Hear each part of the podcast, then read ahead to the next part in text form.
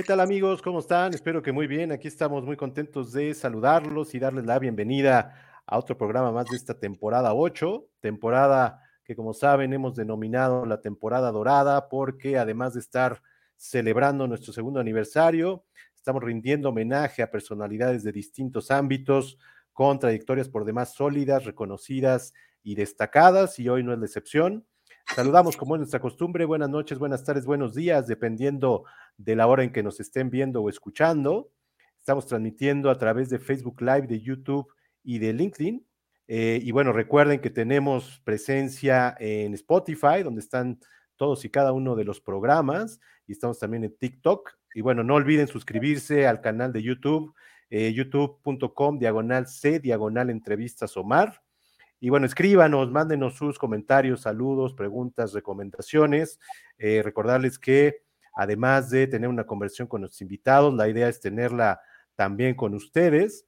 Y bueno, recordarles también que es un programa, primero que nada, para pasarla bien, para pasar un buen rato, para conocer a nuestros invitados, aprender de lo que nos vienen a platicar y como decimos siempre, ¿por qué no? Reflexionar en torno a ello. Y bueno, hoy tenemos un gran, gran, gran programa, un invitado de lujo. Eh, y bueno, les recomiendo que se queden porque vamos a hablar de muchísimas cosas, vamos a hablar de humor, de pantomima, de arquitectura, de dibujo, de estilo, de historietas, de oportunidades, de la revista MAD, de viajes, de GRU, de cómics, de la fama y de mucho más. Y quiero dar la bienvenida al maestro Sergio Aragonés. ¿Cómo estás, Sergio? Muy bien, muy bien, muy bien, Omar, gracias. Hola familia, saludos. Saludos a todos y de verdad muchas gracias. Quiero agradecer en primer lugar a Mauricio Herrera, tu gran amigo, y a Luana, su esposa, que fueron los que nos pusieron en contacto. Así que muchas gracias a ellos y muchas gracias a ti, de verdad, por aceptar esta invitación a este eh, programa de la temporada dorada, donde estamos, como decía yo, rindiendo homenaje a personalidades con trayectorias, pues como la tuya. Así es que vamos a platicar de ello, vamos a platicar de muchas cosas, como decía. Y yo quería, primero que nada, eh, preguntarte, en este año se están cumpliendo 60 años de tu primera publicación. Ahorita vamos a hablar un poquito más adelante de cómo llegas a MAD, pero en este año justamente se está cumpliendo 60 años de que se publicó tus primeros dibujos ahí. Yo quería preguntarte, eh, ¿cuándo fue que tuviste en tus manos la primera revista MAD como lector? Ah, más que lector, ver, porque no hablaba yo nada de inglés. Pero ah, y llegaron en inglés aquí, ¿verdad?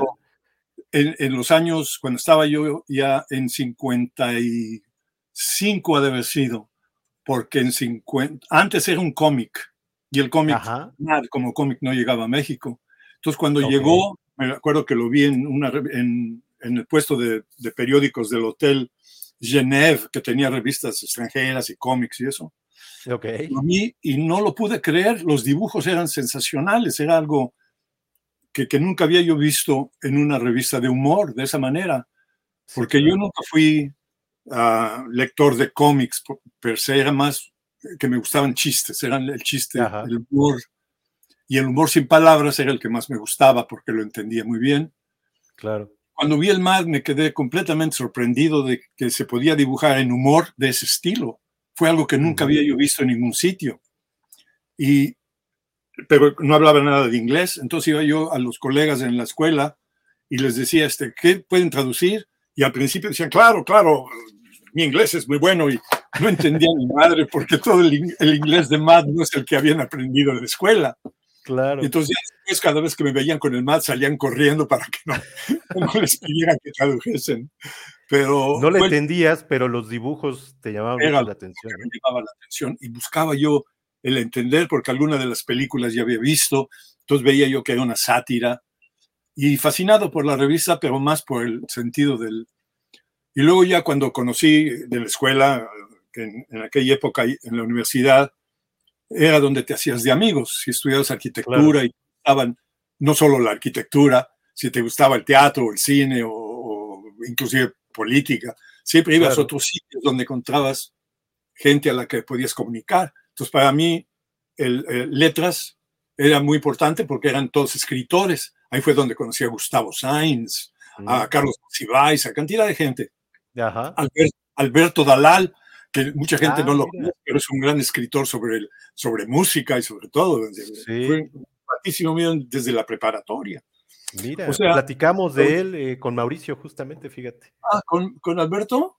Ah, sí, claro. No, no, no, con Mauricio estábamos ah. hablando de Dayal, ¿sí?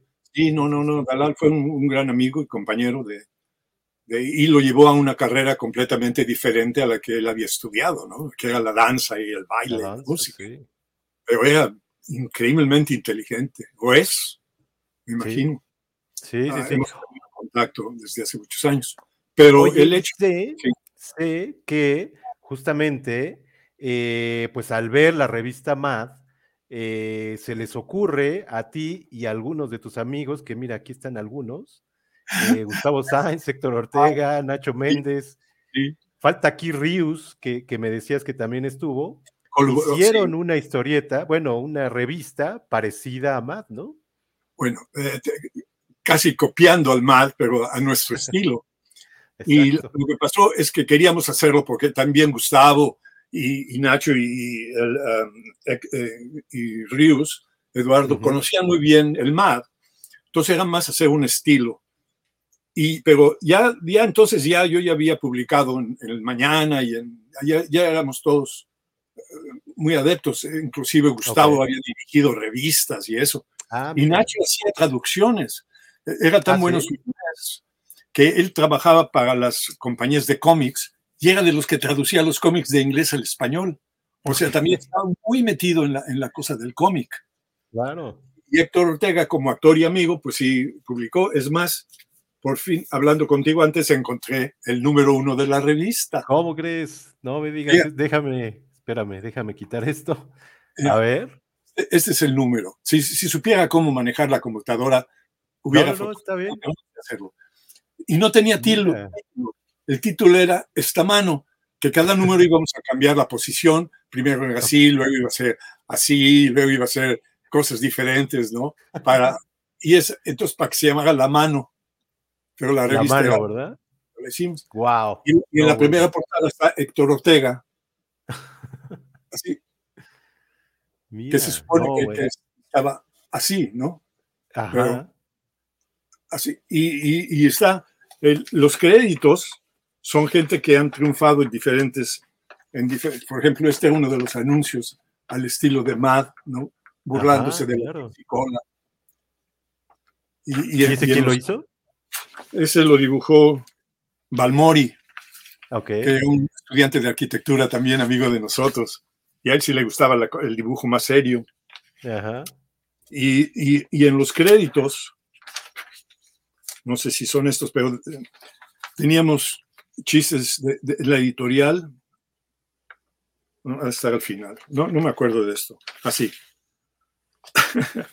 Decían, el reparto de la revista e, era el barbón, yo tenía barba en aquella época, Sergio el estúpido, Gustavo Sainz, el coordinador, Ron Chit, el publicista, Héctor Ortega, el informal, Jorge Ballester, el chofer, Harry, la secretaria, Elsa Díaz, el de los refrescos, Abelino, amigo primero, Antonio Balmori, amigo tercero, Francisco Vidal, amigo cuarto, Genaro Enríquez, actuación especial de Ríos y Fernando Burcos, Raúl Hernández, Nacho Méndez, música de, Nacho Méndez, laboratorio Pepe y Alberto.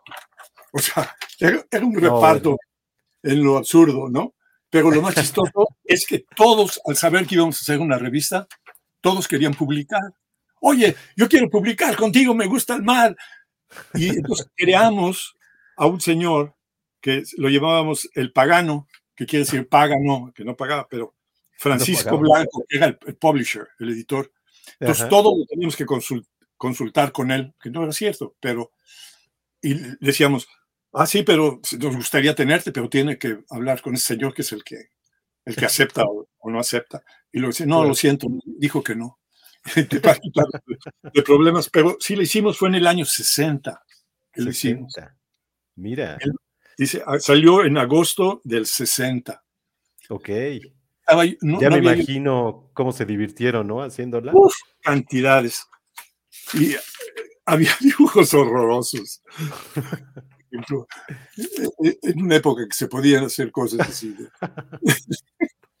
Oye, ¿y los tuyos? ¿Cuáles eran? Hay ahí algunos, Sí, sí, obviamente. sí, hay, hay- hay de todo. Por ejemplo, aquí, aquí tenemos inclusive cómo, cómo, se, cómo se hizo la portada, diciendo mira. que habíamos colgado a Héctor de un techo para poder sacar eso. Pero lo que hicimos fue colgarlo de la espalda mía y, y acabar con la foto así, rápido. Pero bien chistoso. Oye, Luego- fue eh, solamente un número, ¿verdad? Que hicieron. Sí, no, no, no. El- este fue un artículo como los que hacen en MAD, Ah, sí. que era con un señor que iba al cine y explicaba qué tipo de película, ah, de acuerdo con, con los, con la gente que estaba en la, en la audiencia. Ese lo dibujé yo. Y, y este, esto creo que lo Balmori, este lo dibujé yo, que era una, una publicidad también. Ah, claro, pues ya con tu, tu Con- estilo. Sí. Y este era de Rius, esta página, de un torero. No, bueno. de la época. Uf. Y es para coleccionistas y para museo ese. Y luego eran las versiones, que esta no me acuerdo quién la dibujó. No, no, no se firmó. Pero era sobre la- las sátiras que hacían Mad, Ajá. como que de Walt Disney, ¿no? Con los- era la familia Burrón vista por Walt Disney. Ah, no, bueno. No, El era crossover. el crossover. Este fue un dibujo mío de Atrapados por el Censo. Y ya empezaba yo a hacer cantidad de, de monitos todos juntos. Mira. sobre los, los personajes de los cómics Sí, sí. atrapados por el censo. Entonces eran los censos, los censos mexicanos aplicados a los personajes de cómics. Ok.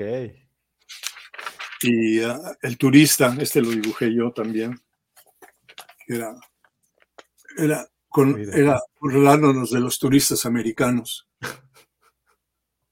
Y- y- y- y- y- pero era, esta es otra de, de, de Rius. Mira. No, bueno, qué documento. Oye, ¿por qué fue solamente un número? Bueno, porque el, el- el editor, el publisher, era. Es otra mía también. No había visto esto en muchos años.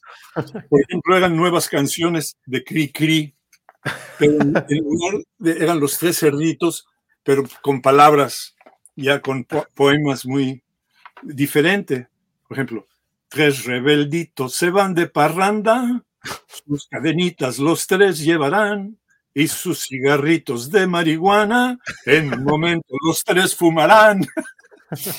O sea, una, una sátira sobre la época, ¿no? De los tres cochinitos. Sí, Lo que claro. pasó es que el editor era el, el publisher, el editor de la revista Lucha, Box y Lucha. Ah, ok, ok, ok. Entonces salió, salió el número y el distribuidor los puso junto a las revistas de Lucha y Box. Ok. Y no entienden nada de humor o de nada, entonces regresaron todas las revistas y, y dice, no, no, ya no va a ser más. Y le dije, pero es que no, no estaba distribuida en el sitio correcto, porque la gente que, que compra revistas de Lucha y Box no va a comprar el humor, pues Claro. no tan fino, Satírico. y- satírico, a, a un estilo no muy usado en México en aquella época. Entonces, todos los que trabajamos para, para la revista, todos la que- los que la hicimos, nos fuimos a la universidad, cada uno con un paquete de 100 o 200, y las vendimos independientemente. Yo estaba vendiéndolos en arquitectura, los de, de ciencias en ciencia, cada uno en diferentes, ahí en la, en la CEU, en la universidad. Los Ajá. vendimos todos, mil ejemplares en un día Fíjate. todos. Porque no, no- no costaba mucho dinero tampoco, costaba creo, dos pesos. Dos pesos. En aquella época son dos pesos. Y se vendieron todos. Y cuando llegamos, aquí está el dinero, nos da nuestra parte, ¿no? Claro. No sé, dice, no, pero no puedo, que tienen que conseguir boceadores que vayan nada más a venderla independientemente. Y ahí murió. Fíjate. Qué Pero no- lástima. Pero no- bueno, Y es la única que tengo. fíjate. No, bueno, lo que vale esa revista. Oye, yo estaba, yo estaba justamente, ahorita que hablas, de, eh, pues que estabas como lector o como viendo las caricaturas, yo, yo reflexionaba un poco de, de, pues, cómo influyó la revista Mad en muchos de nosotros, porque parece algo irrelevante, pero no lo fue. Eh, la revista creo que te enseñaba muchas cosas, aunque era de humor, pero era sarcástico, pero además como que te enseñaba un punto de vista diferente, como que te enseñaba a dudar de algunas cosas y obviamente también a tener humor, ¿no? Pero yo reflexionaba hace algunos meses de, de las influencias que he tenido en mi vida y una de ellas era Matt y, y, y creo que para muchos, pues sí. fue este ver otro punto de vista, no conformarte con, con uno solo, sino buscar otras cosas, ¿no? ¿Qué piensas tú de esto, Sergio? No, no, es que lo que pasó con el MAD también, que fui aprendiéndolo poco a poco, era que, que tenía los mismos escritores y los mismos dibujantes. Uh -huh. Entonces la gente se, se, sentía muy familiar con la revista. Es cierto. Tenía, tenía un grupo que eran siempre los mismos. Uh -huh. Y tenían a sus predilectos, por ejemplo, yo el primero que miraba era a, Do, a Don Martin, ¿no? Ah, claro. Porque me encantaban sus locuras. Y a Antonio Proías con El Espía, porque yo ya conocía su obra, que en okay. México habíamos conocido al hombre siniestro en las revistas que, que llegaban de Cuba. De Cuba, ¿verdad? Él era la buscas. Muy conocido en Cuba. Sí, sí, sí, en todo Latinoamérica. Y lo que pasa es que fue como un, un, un libro de enseñanza de humor. Uh -huh. era, era, sátira, era humor y era una crítica. Exacto. Pareja. Sí. No era una política especial de que fueran con, ¿no? con el otro. Era general. Y de ahí nacieron todos los que empezaron a hacer televisión de humor, eran lectores Cierto. o escritores del MAD. Fue, fue un estilo completamente nuevo. Cuando Harvey sí. Kurtzman la empezó, empezó a hacer un, algo que no existía en el sentido del humor. Y para nosotros, o yo, era el, el ver que cuando traté, cuando empecé, yo, yo en México tenía un problema, y esto va a los demás uh -huh. que el estilo de humor mío no era muy conocido en México. Uh -huh. Había el humor político, que era el que existía sí. más que todo, que Rius lo hacía, pero el humor que llamamos el humor blanco no se uh -huh. manejaba. De sí, tiras claro. cómicas había una, Chicharrín y el Sargento Pistolas, que era el único tira mexicana, ¿no? Lo demás era o el teatro, o, o eso, pero no había un, una cosa de humor no político. No político. Entonces, como yo tenía una página en la revista Mad, en la revista Mañana, uh -huh. semanal. Cuando estaba en la preparatoria, empecé a vender cartones, bueno, que no los vendí yo, los hacía yo el periódico Mural. La... Ahorita vamos a platicar de eso. Ahorita vamos a platicar de eso. Déjame, quiero tomar Déjame historia. A per Perdón. Déjame llegar a Mad y así ah, ya. Vas, vas, vas, vas, Órale. Sí, porque fue el, el por qué. Yo me tuve que ir a los Estados Unidos porque no vendía en México no había nada. Y ya al conocer el mar, dije, pues me voy a trabajar allá, porque yo veía que todos los chistes en el jajá y todo eso eran chistes comprados de sindicatos americanos. Mm, mira. Entonces dije, pues yo me voy allá. Y vendí todo lo que tenía de mi estudio y eso, tomé el camión y me fui a Nueva York. Te fuiste para allá, ¿verdad? Pero a todos lados que fui, no me lo compraba porque era un humor sin palabras y eso no se manejaba en Estados Unidos. Claro. Porque cuando hacían un chiste mudo ponían sin palabras, without words. y yo dije, pues ya no voy a pasar. Entonces fue cuando fui a Mad. Ok, ¿qué okay. Fue, cuál, cuál, fue la pregunta tuya que antes? No, no, no. Era un poquito eso, reflexionar en torno a Mad, pero quería retomar tu historia mm. justamente cuando te vas a Nueva York. Eh, y bueno, empiezas ahí a recorrer. Entiendo que publicaste algunas cosas eh, eh, antes de ir a Mad, algunas. Sí Sí, sí. sí, ¿verdad? Creo que en estas revistas. Ah. ya. Llegaba yo ahí y le, le, les gustaba el dibujo porque era un dibujo más moderno. Okay. ¿no? Y me decían, este, pagaban como 5 dólares o 3 dólares por cartón. Okay. Era, era, el peor mercado para, para humoristas. Porque ya era, los sindicatos en Estados Unidos van manejando por calidad de revista. Ah, ok. Primero, los sindicatos mandan a, a, a, al, al, top, ¿no? Tú vendes directamente es un proceso. Cuando haces el dibujo el chiste, se vendía todos los miércoles en Nueva York, que eso lo aprendí de varios dibujantes que conocía allá en, México, en Estados Unidos. Me decían, no, tú, aquí se vende. Fue ¡Ah! Mort Gerber fue el primer amigo que conocí en Estados Unidos en una fiesta. Acababa yo de llegar, no hablaba ni una palabra de inglés, nada. Y, es, y Mort acababa de llegar de México, había pasado un tiempo ah, viviendo en México. Y llegó y cuando se enteró de que yo venía de México y tenía, oh, I love Mexico, me encanta México, y me pasó y, me, decía, ¿qué, haces tú? Le digo, pues soy dibujante de cómics. Yo también. y nos hicimos muy amigos.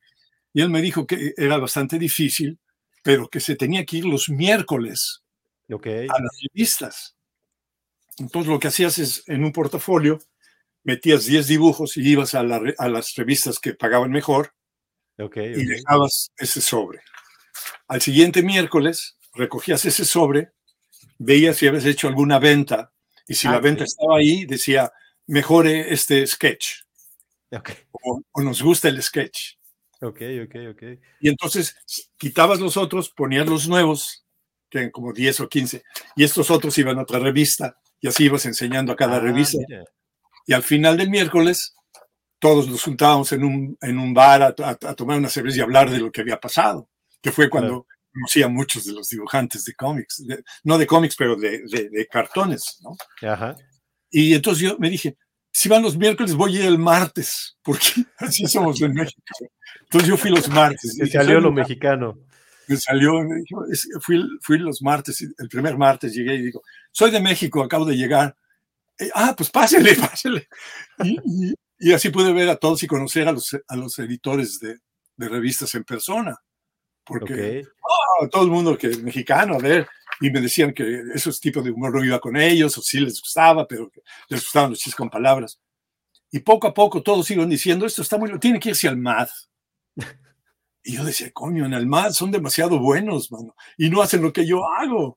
Claro. Pero lo dijeron tantas veces que al final ya diciendo, bueno, pues ya, ya no la voy a hacer aquí en Estados Unidos, porque las revistas como las que acabas de enseñar, una de ellas, Army Gagans Doll, me daban chistes viejos que, había, que tenían, con, ya de los años 40, y me decían, dibújelos al estilo moderno. Y me daban tres o cuatro dólares. Ya yo los llevaba a donde me estaba quedando y, y empezaba a dibujarlos al estilo moderno, el mismo chiste, okay. para poder ganar algo de dinero, porque no, no, no tenía nada. Pero poco a poco te vas dando cuenta que eso no es lo tuyo. Es más, cuando fui a Squire, me, quisieron comprar dos. Eh, oh, me encanta este y este. Yo feliz, era mi primera venta a una super revista, el Squire. Y el editor dice, este se lo vamos a dar a fulano de tal y este a fulano de tal para que los dibuje. ¿Cómo crees?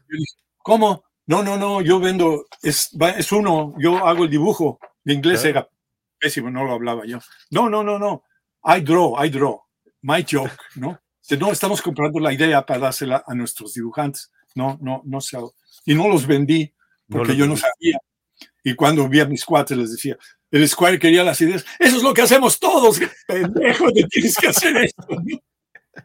Y, y, no, y vas aprendiendo cosas mientras tratas. Claro. Pero llegó el punto en que tuve que ir a más, por, por ya de desesperación. Y, ya, de hecho, había sido con un agente, ¿no? Y, y el agente. Sí, el agente, que...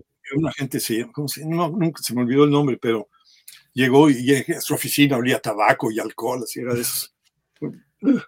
Y llega y me dice, este humor sin palabras no se vende acá, se vende en Europa. Eh. Aquí esto no, no va a dar. Dice, mejor váyase, regrésese a México, porque de aquí ya no, esto no lo, no lo podemos manejar. No, bueno. Y entonces me acuerdo sentado en la escalera llorando, ¿no? Porque ya era la primera vez que me decían en mi cara que me fuera, ¿no? Que me ahí sentado yo, ah", solito en la escalera con una tristeza. Y de ahí me fui a más, porque dije, si ya me voy a ir, ah, por lo menos puedo conocer a alguien de más, ¿no? Claro. Y fui y la, la secretaria me dice, yes, what can I do for you? Y, y no se me ocurrió nada y dije, Antonio Proías, que es el que está ahí en la, imagen, que es el dibujante espía, y me dijo, un momento, just a minute. Y sale Antonio. Le dijo, le dijo soy Sergio Aragonés de México. mi hermano me abrazó y todo. ¿Eres dibujante? Sí, estoy tratando. Va, sí. Y nos pusimos a platicar todo en español. Mira. Y, y, y, me, me, sentí tan fantástico de que un colega de que yo conocía, que era maestro claro. de, de todo, y yo con él hablando como si yo fuera su, su, de verdad su hermano. Entonces salió uno de los editores, que era Jerry DeFuccio, Ajá. y Antonio va y me presenta como su hermano. My brother from Mexico, my brother. Y, y entonces me llamaban Proías. A ver, ah, también dibujante, a ver lo que tiene. Y, y, yo decía, no, aragonés, aragonés. Y no entendían qué es aragonés. Pues, no, no, se les Claro. hacía. Pero ya le dije, este, I'm a cartoonist, México. I- y, y los vio y dijo, un momento se fue y entraron. Y Antonio estaba, me estaba hablando y todo, y yo nomás escuchando qué estaba pasando con mis dibujos. Y salió el editor, que era, um, se me fue el nombre, eh, después de 60 años de, Bill de, Gates. de Felstein, Al Felstein, que era el editor. Alf, Y me dice, mire, tiene aquí muchos dibujos de astronautas, le podemos comprar varios y podemos hacer dos páginas. Y estos, estos chistes que tiene acá son buenos para hacer unas portadas. Y me compraron ideas para portadas y para, para el artículo de, de, de Mad sobre los astronautas. Y el editor me dijo, oye, está muy bien esto, ¿por qué, por qué no haces, hace otro artículo? Y le dije yo, ¿cuál? Y dice, pues mira, tienes aquí dos o tres chistes de motociclistas, de policías en motocicleta. Hazte un artículo sobre policías de motocicleta. Me fui, me estaba yo quedando en un sitio que ni era un hotel de, de mala muerte donde van señoras nada más por un día, ¿no? Y, y me, me pasé toda la noche chambeando y al día siguiente me fui a la oficina de MAD. Y ahí estaba yo cuando ellos llegaron y me dijeron, ¿sí? ¿Se te olvidó algo? o qué?". Le dije, no, aquí está el artículo que me dijo. No lo Luego, pudieron luego, creer porque era el día siguiente, ¿no? Y eran 26 o más chistes sobre motocicletas. Y me lo compraron inmediatamente. Y ahí fue el principio, porque más ideas para las portadas y todo, entonces ya fue estar de planta. Ya no tuve chance nunca de volver a otra revista porque ya las tenía yo. Y estaba chambeando para el más. Fíjate, desde Mira. el primer momento. Es mi Aquí está portada. tu primera portada, que fue idea tuya. Sí. Fue Y tengo tuya. hay un libro que se llama Mad Covers, las portadas Ajá. de Mad. Y además del, del staff, yo soy el que tengo más ideas publicadas Ah, sí. para portada. Sí, Mira. Pues esta fue la Sí. primera. esa fue la Eh, primera, y la segunda aquí y la tengo- tercera. Exacto. Mira, aquí está, creo que la segunda. Déjame ver si es esta. Bueno, aquí Creo tengo tu-. Y en de- ese primero aparecen ya tus marginales, ¿no? Sí. Que aquí están, mira, aquí están los primeros Sí. que, que aparecieron. Mira, ahí están. Sí. ¿Cómo Y eso fue lo de por- los marginales? Platícanos. porque me, di- me dijeron ya cuando estaba yo publicando que ya tenían demasiado ma- material, que ya me podía ir a México por un par de años, ¿no? Ya tenían suficiente material. Y dije, no, yo, yo aquí me quedo. Y Yo lo que pasó, soy. todos los más en aquella época, no tengo ninguno aquí, había unos textos donde están ahora los marginales. Y yo, Ajá. aprendiendo inglés, le preguntaba a Jerry, ¿qué quiere decir esto? Y me decía, ¿viste la película fulana de tal? Y le decía yo, no, pues no lo vas a entender. O leías este libro, la- ¿conoces este libro o esta obra de teatro? Y yo decía, no, pues no vas a entender este pun, este, este juego de palabras. Entonces me ocurrió, ¿por qué no hacer chistes que todo el mundo entendiera? Que era lo que hacía yo. Claro. Entonces cogí una revista, los dibujé al tamaño y los pegué encima de los títulos, de los, de los Ah, letreritos mira. que tenían. Lo corté, lo dibujé así con mi, mi- mi pluma chica, de- delgada y los fui pegando en el, en el tope y se los presenté al editor. Y no, no entendía para qué le traía yo esa revista. What, what is in it? Look, look, les decía yo, look, look. Y buscaba y no, no los veía porque no estaban acostumbrados. Decía, Claro. what, what do you want? ¿Qué quieres? Look, look, look. Y ya los vieron y llamaron a los otros editores. Yo me salí para que pudieran hablar y me dijeron, that's very good. Do, we'll, we'll tell you for the next issue. That's a very good idea. Primero, muy contentos porque cada vez tenían que hacer cita todos los editoriales para pensar textos Ah, para claro. poner las palabras y no nadie les pagaba por eso. Entonces, era parte de la cosa editorial. Entonces, felices de que no tenían que escribirlos. Y gustó, gustó, y me quedé haciéndolos. Fíjate. Y hasta ahorita, desde que empecé con ellos hasta que acabó, solo falté un número Uf, de publicar. 60 años. Solo faltaste 60 número. Porque estaba en Europa y no calculé el tiempo de. No llegó. de- No llegó. Pero Uf. fui. no, es el único número, no me acuerdo cuál es, pero solo fallé un número de publicar en el. MAD. Mira, aquí el está tiempo. la pri- los chistes de la primera. La primera cosa que vendí, que ellos vendí. los escogieron, ya estaban dibujados en México. Ah, y ya mira. los vieron hechos, ya estaban dibujados y los compraron. Oye, ellos pagaban bastante bien, ¿no? En aquella época pagaban, eh, cuando muchos de los cartones pagaban 5 dólares, a mí me pagaban en esa época a todos ellos 50 dólares por dibujo y 50 dólares por script. So, para mí cada página eran 100 dólares de los años Oh, bueno. 60, imagínate. Ah, claro, porque ellos lo manejan el escritor y el artista, ¿verdad? artista. Entonces yo era escritor artista, que éramos Dave Berg, Al Jaffe, Proías, Don Martin y yo. O sea, hacíamos claro. doble. O sea, eh, Doble nos trabajo. fue Muy, bien, muy bien. Llegó un momento en que hicimos los libros de bolsillo, que era material nuevo, nuevo. Los, los Ah, de los otros cinco era material sí, no publicado nada. Entonces los Ok. derechos autores son nuestros. Ah, ok. Se vendieron, pero de maravilla. El, primer libro, el primero que vendió más fue Al Jaffe. Cuando vendió su primer millón, llegó con su playera que decía, ya les vendí un millón. Solo a million. Y fue el primero que lo hizo. Y luego el Vida Mat se vendió también más de un millón de copias. Mira. Oye, te quiero mostrar un par de videos.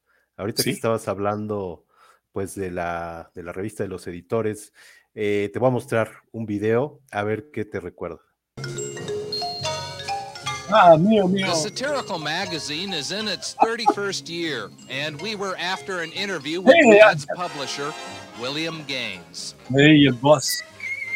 Somewhat of an ogre, uh, we had better luck with Mad's editor, Al Feldstein. Who Both was Al and Bill have been with Mad from the beginning. You know, as long as the world is going along and crazy things are happening and, and, and insanity is, is present, we're going to react. Surprisingly, Mira. Al is one of only seven salaried staffers at America's most loved Yuck magazine. He does really great stuff. So Esa portada 30 es mía, freelance que está en writers and artists serio? like Don Martin, Tom Mira. Koch, Jack Davis, Angelo Torres, and Larry Siegel, the usual gang of idiots, are freelancers. They live and smirk right alongside their million and a quarter readers. The reader is feeling put upon by something, and Mad says, hey guys, you're being put upon by this. And I say, yeah, that's right. They're doing that. Boy, that's right. Pues ahí está, Al Feldstein. Sí, ya el editor, los, los dos editores que empezaron conmigo ya, ya, ya estaban afuera, ya había pasado más de quizás 20 años. Ya era los, los nuevos que era ah, John Ficara, que sustituyó a, a- a Nick Meglin, que, que, que cuando se retiró la, la revista, pues ya, ya acabaron ellos también. Mira, te voy a Mm. mostrar otro video para Sí. que ahí ahorita nos platicas de, de Al y de, y de Bill. Uh, Claro. Mira, we don't really know why it works. It's just been working for 35 years, and we we try not to analyze it because we may blow it. Bill Gaines is hardly anyone's idea of a publishing mogul. The magazine works because of or in spite of his eccentricities. Beyond the madness, there is a method, or perhaps just old fashioned integrity. He won't take advertising. We we long ago decided that we can't make fun of Pepsi Cola and take money from Coca Cola, that kind of thing. Uh, Could we do it the other way? That's a good. Did you ever think about that? mira, ahí Think, están. Bill, Pinche think. Bartolo. But he's turned down potential millions by refusing to license the toys, cartoons, t shirts, and other spin offs so common in the kid marketplace. I just think uh, that that sucking every buck out of a product uh, with merchandising uh, is not necessarily the way to go, and MAD doesn't do it. Pues ahí está, Ah. Bill Gaines. Era bien abusado en los negocios. Fíjate que cuando la gente quería hacer ah, me- me- mercancía de MAD, ¿no? merchandise, toda la gente siempre le mandaban una carta y decía, él les contestaba, eh, le querían que ellos daban un porcentaje de las ventas, ¿no? Ok. Porque eran dueños, como en todos lados. Y él decía, no, yo quiero el porcentaje del producto manufacturado. Ok. Si ustedes hacen mil corbatas, mis regalías es de mil corbatas, no de las diez que van a vender.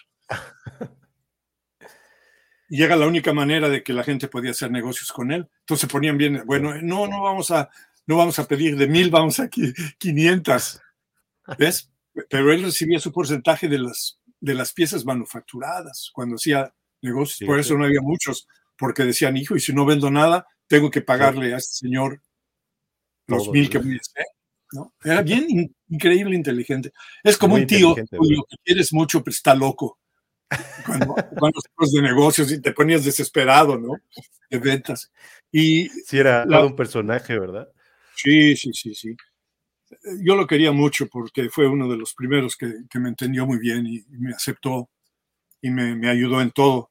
Es más, cuando hacía viajes de negocios con los editores, que iba, por ejemplo, cuando se iba o a España o a Portugal o a Francia y todo eso, me llevaba como traductor con él Ok.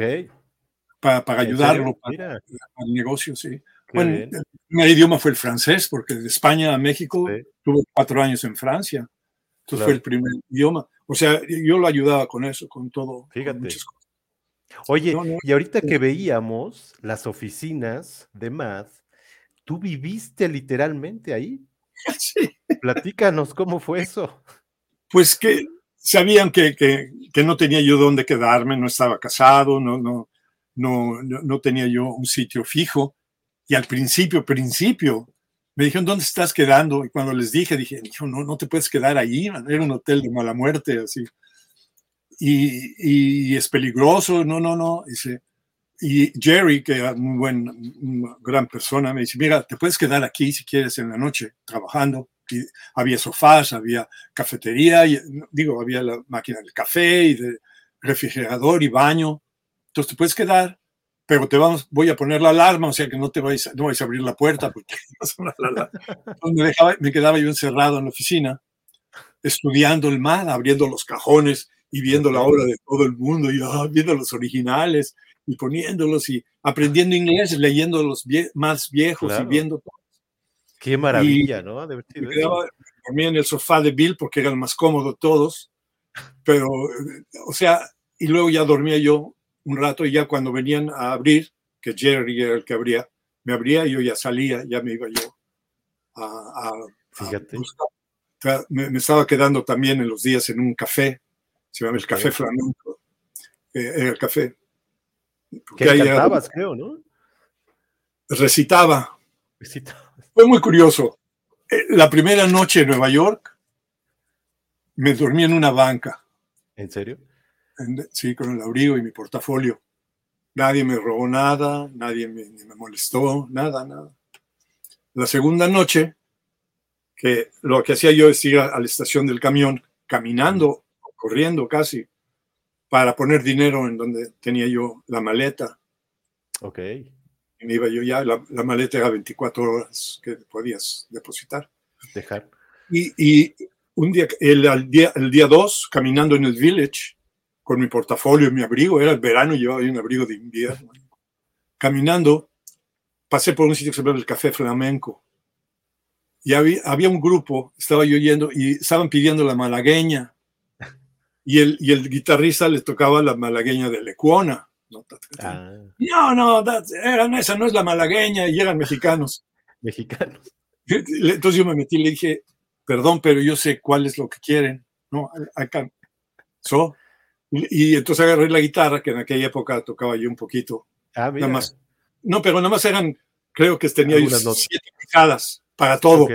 Con esas seis o siete tocaba todas las canciones mexicanas, porque con eso ya cantabas todo. ¿no? Y entonces les dije, esta es la que quieren, entonces les canté la malagueña. ¡Yeah! ¡Viva! Y, se fueron. Entonces les, le, le dije al dueño que si me podía yo quedar a trabajar con ellos, porque pasaban una, la cana- la- una taza para recoger la lana que los- que el consumidor daba, ¿no? claro. Y entonces eh, dijo, sí, este, pero, ¿tú sabes canciones españolas? Le dije, no, no me sé ninguna. Entonces me dijo, no, pues entonces no, no, no puedes hacer nada. Le dije, pero sé recitar García Lorca, que es español. Ah, mira. Dice, ah, sí, muy bien. Entonces me presentó el señor Sergio Aragonés. Me presentaron como español, ¿no? Claro. Español, citando "Eh, que va a recitar García Lorca, ah, el poeta español. Y el cuate que tocaba la guitarra, que se quedó ahí, ah, tocaba las por sevillanas y la madre yo- acompañaba. me acompañaba yo, Antonio Torres Heredia, hijo y nieto de Camborio, con una mano de pero al estilo así gitano, ¿no? Haciendo. Y me sabía yo tre- tres poemas, Verde que te quiero verde, o eh, las clásicas, ¿no? Y me las sabía de memoria, pero canté Mira. las tres primeras y volteé al dueño y me dice, síguete, síguete. te No, pues ya no. Y dije, ¿qué hago? Entonces le pregunté si alguien hablaba español y me dijeron que no. Un domingo estando errando se encontraron dos Maceo metiendo mano su fierro como queriendo pelear. Entonces me puse a cantar corridos, recitar corridos como flamenco. ¿No? Año de 1900 muy presente tengo yo en un barrio de Saltillo, Rosita Alvire murió. Entonces la tragaron y pasé todo, ahí te- ya pasé mi hora, lo que era, y ya pasé mi canasta y me dieron como seis o siete dólares.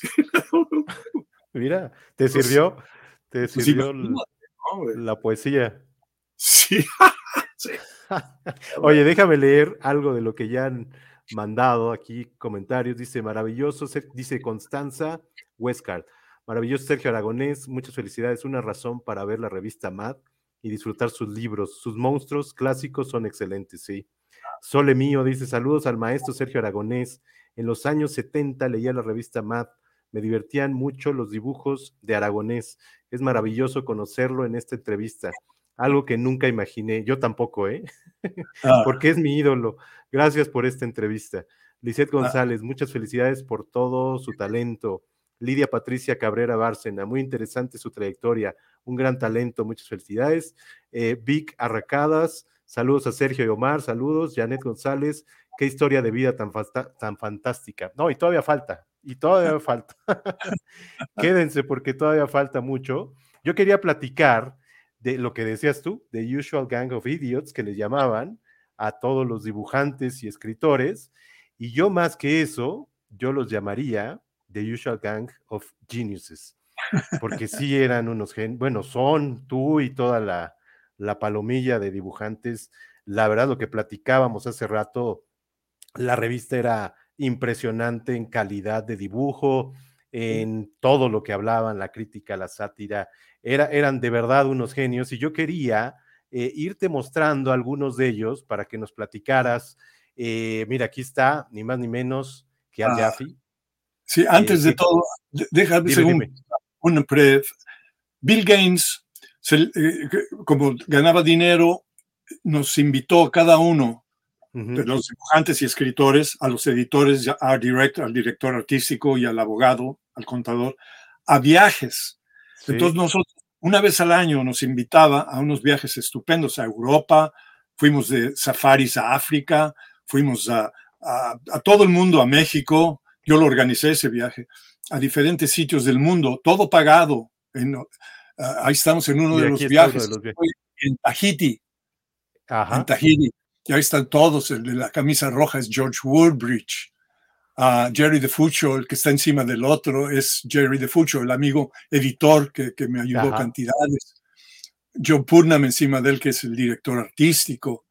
Jack Davis, Lenny Brenner, Al Jaffe, Putnam, um, Paul Cocker, Gaines. Es que ah, Don Martin con las gafas negras al final. ajá, Ah, más ni menos. el señor aquí con el sombrero enfrente de mí era el, el- el contador. Ajá, Ig Meglin, uno de los editores con la cámara, con, Sí. ah, junto al sombrero. O sea, todo el grupo. ah, ah, ah, y Dave- hasta atrás, mira quién está. de- del señor del bigote con el sombrero también, que era, que era ¿Ya viste hasta atrás quién está? Bill Gaines, es el jefe, Ajá. Y Don Martin con las gafas negras. Exacto. Oh, sí, ese fue en Tahiti. No, y eran unos viajes, era cada año, ¿verdad? Cada año diferentes sitios. Entonces, puedo hablar de cada uno de ellos, ahora que Sí. quieres. Son Sí, sí, sí. familia, imagínate, y además éramos compañeros de cuarto. Yo fui compañero de cuartos de casi todos. Oye, eh, bueno, esos viajes fueron a Rusia, creo, ¿no? A la URSS, también, fueron a... Sí, sí, sí. Y aquí en México entiendo que tú lo organizaste, como bien decías, y por ahí les hiciste algunas bromas, ¿no? Sí, muy buenas también. Platícanos la del, la del pulque. Ah, hoy. Fui- fuimos a, a torear porque había un- una hacienda donde vas a comer y te, te enseñan cómo manejar a la- la- los toritos, ¿no? Te enseñan y, van, y vamos a pero la mayoría se queda sentado ahí comiendo. Claro. Entonces hice, planeé mi viaje, pero antes de llegar a la plaza de todos que estaba cerca de donde estaba el- el- lo que era el lago de, de- ¿cómo se llama? El lago que se secó. Ya se me olvidó el ¿Texcoco? nombre. Texcoco, perdón. Antes, llega, antes de llegar a Texcoco había una pulquería. Y dije, ah, pues lo puedo traer a la pulquería. Y entré y era la clásica pulquería de pueblo. O sea, no de ciudad, pero de pueblo. Había unas mesas, acerrín, un par de borrachitos sentados en las mesas. Y el pulque que servían eran unos de esas grandotas va- vasos de, de vidrio que tenían unos, no me acuerdo del nombre ahorita, ¿cómo se Como llama? rombo. enormes así. Entonces y se me ocurrió, los voy a traer aquí, pero los voy a bromear. Y les dije, miren, cuando lleguen, vamos a ir a una cantina aquí de México que es clásica y venden un licor estupendo con un sabor maravilloso que se llama pulque. Y, es un honor que es celestial, que les va a encantar, van a ver. Y lo primero que tienen que hacer es, en la entrada hay una virgencita encima de la puerta. Entonces son muy católicos y todo lo que tienen que hacer es poner un- una rodilla en, la tierra y santiguarse, porque si no se van a ofender mucho. Y luego cuando entren, tienen que sentarse en la barra, yo, yo ya pedí, les van a servir un poquito de pulque para que lo prueben. Y enfrente de cada uno les pusieron unos tarrotes de ese tamaño, así, ¿no? Y yo ahí muy serio, ¿no? Y lo vieron y el olor y así, hasta, hasta moscas llevaban los tarros, ¿no? O sea, probarlos iban y, y las caras que estaban poniendo nomás de, de oler el pulque, si no estás acostumbrado, es Sí, terrible. no, es amargo, es sí. Ah, no era curado ni nada, era pulque, pulque, pulque. Entonces, antes de que lo bebieran, yo les dije, es broma, porque todos llegaron y se, se, se pusieron de rodillas para santiguarse con la cruz y todo, ¿no? Todos, pero, y, y todos impresionadísimos, porque nunca habían estado en un sitio así, ¿no? O sea, Claro. Casi me tiran las tarros a mí, de que me salí corriendo porque que querían matar. Bueno, fue la broma que les hice. Y luego torearon, la pasamos muy bien toreando. Oye, Y- entiendo que en ese viaje conocieron a tus papás, ¿no? Fueron a Sí, tu mi mamá, casa mi- o algo así. Sí, mi mamá les cocinó paella, valenciana. Ah, mira. jardín, vivíamos en la Prado Churubusco, teníamos un jardín muy bonito. Y después de- del, del- del- del toreo, que fue como un lunch, lle- llevamos, lle- fueron a mi casa a comer ya la paella en la noche, en la tarde. Y mi mamá cocinaba, que yo aprendí de ella, a cocinar Ujú. la paella, pero afuera, no adentro, sino con fuego, como se hace allá. Ah, ok.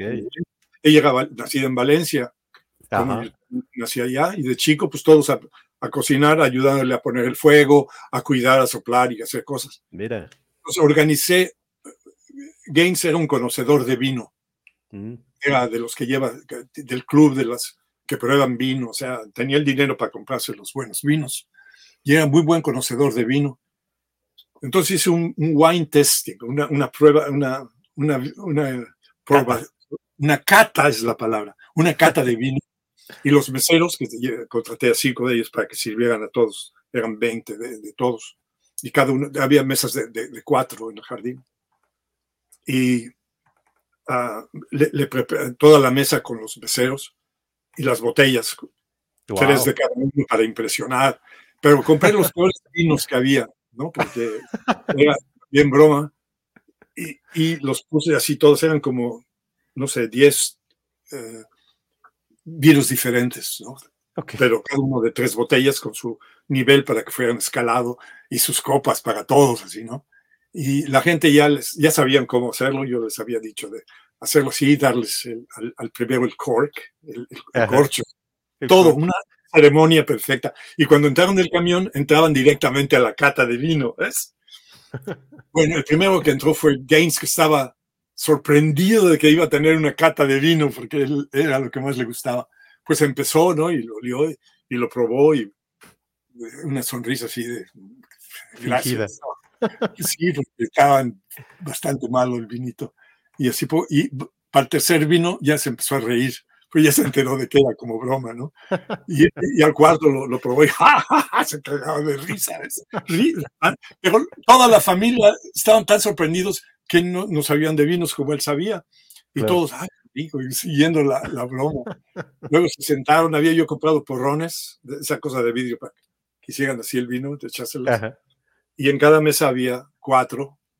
Y, y, una de mis fotos predilectas que tengo enmarcada en la otra recámara es Jack Davis, uno de nuestros dibujantes, con un sombrero porque empezó a lloviznar un poquito. Okay. Cubriendo a mi mamá, que era bajita, chiquitita, ¿no? Me llegaba ah, casi al ombligo, la pobrecita, chiquita. Y Jack Davis es dos metros así de alto, con el paraguas cubriéndola mientras hacía la, Mira. la paella. No, es una foto que me llena de, Mira, está. Ya llena de tristeza los ojos, nomás de. Sí, claro. De y comieron. un poco de. Se emborracharon todos. Pues en el camión, la pasaron de maravilla. Les regalamos los porrones a cada uno para que se llevaran de regalo. Y mi sobrina, la hija de mi hermana, Ajá. le regaló a cada uno un llavero mexicano con, de plata con la llave de la casa, diciéndoles: Esta es su casa, Esta cada uno de los escritores les Claro. dimos ese. Vuelvan cuando Wow. quieran, en su casa y les se emocionaron mucho todos. Que es algo que les impresiona mucho a ellos, ¿no? Sí, todo. Y, y eran llaveritos de plata, no, no eran tan excepcionales, ¿no? No, pero es el, el motivo, lo detalle. que, el detalle, sí, sí, claro. La niña era chiquitita y decía, bienvenidos a su casa la próxima vez. ¿no? Ah, y en Mira, qué inglés. maravilla. No, fue, como fue estos infinidad de viajes, ¿no? Que los llevaron a, todos a sitios. Italia, a Francia, a todo. lado. Marruecos, Rusia. Madagascar, creo que también fueron, ¿no? a Madagascar fui, pero no con Matt, fui Ah, con, no una- con ellos. fui cuando con un amigo que hace documentales, que fui a la Antártica Ah, con él a hacer filmar un, un documental del viaje de, desde eh, Chile, desde Punta Arenas a las islas, a las, a las Malvinas, que eran las, las Falkland Islands, Tristán de Acuña, la Antártica. Tristán de Acuña es una isla que, que está en el medio del, del mundo, no, imposible, Tristán de Acuña, que fue creado un, un puesto inglés por si Napoleón se escapaba de la isla, Ah, en lugar de irse a Europa se iba para África, entonces era una, donde una, un barco y la base protegía esa sección, Que conoces Pero- más de 100 países, por ahí leía, ¿no? Por favor. Y de ahí fuimos a, a, a, a Sudáfrica en ese, en- en ese viaje. Mira, So, pero el, el, uh, el, el- estábamos hablando del- de los viajes de, de, de Matt, so, a Madagascar. Me invitó el dueño del barco porque quería escribir, hacer un libro sobre los viajes. ok. Entonces invitado conmigo y mi señora a visitar diferentes sitios. Y uno de ellos fue las Islas Seychelles, que, eh, que paramos en Madagascar después para checar una cosa del barco y nos llevaron en avión a varios sitios de Madagascar, que era la, la Malagash Republic, la República de Madagascar, de Malagash Republic. Mira, sí, pero el viaje por todos lados con Mada, sí. No, no. Qué es- padre. No, no me imagino la cantidad de bromas y, y- Uf, bueno, no, y no. además otras muchas cosas, ¿no? Aprender mucho de ellos también, me imagino. Todo, porque te vas dando cuenta de cómo, ahí está, por ejemplo, Al Jaffe, que acaba de fallecer, Sí, el pobrecito, a los 102 años, 102 años, sí. 100 años de edad. Yo tengo se esa retiró a playera. los 99, ¿no? Perdón. Se retiró a los 99. Sí, se retiró un poco antes por su hermano, lo hacía el dibujo, pero sí, Mm, a los noventa y tantos sí se retiró. Fíjate. Pero era como un gran maestro mío porque me enseñaba cosas. Cuando empecé, era de los pocos que me corregía. Ah, sí. porque los demás pues no, no les vale, o sea, es, es una chamba, pero él sí estaba muy metido con lo que es la calidad del trabajo y lo que hay que hacer. Y el humor de él era igual que el mío, era humor sin palabras, pero él escribía de maravilla, no, no solo hacía sus chistes sin palabras. Él era de, de verdad un, un maestro. Me, me decía, no, no, hay cosas aquí que no se pueden hacer, Mira. porque en México hacíamos de todo, hacía cosas que no son muy aceptables. Y, y- y me decía, no, eso aquí no, no funciona. Eso aquí. No, no, Oye, lo tuviste. ¿Qué pasó? Dime, dime. No, no, no, no, fue un gran maestro. Es más, en uno de mis cómics lo hice como uno de mis personajes Mira. en el grupo. Se llamaba La Mocosa. Pero lo quería yo mucho, lo quería yo mucho. Y fue compañero de cuarto tuyo, ¿no? En los viajes, Yo- justamente. Un par de veces, sí. No, Era, no, era muy tranquilo él, ¿no? Entiendo. Sí, era, él, su familia era de, de- e- europeo, entonces él conocía sobre migración y conocía Ah, casi los mismos problemas que Proías y yo teníamos. Claro. ¿No? Y, y era, él era un am- amante del, del arte, de la caricatura. Ah, sí.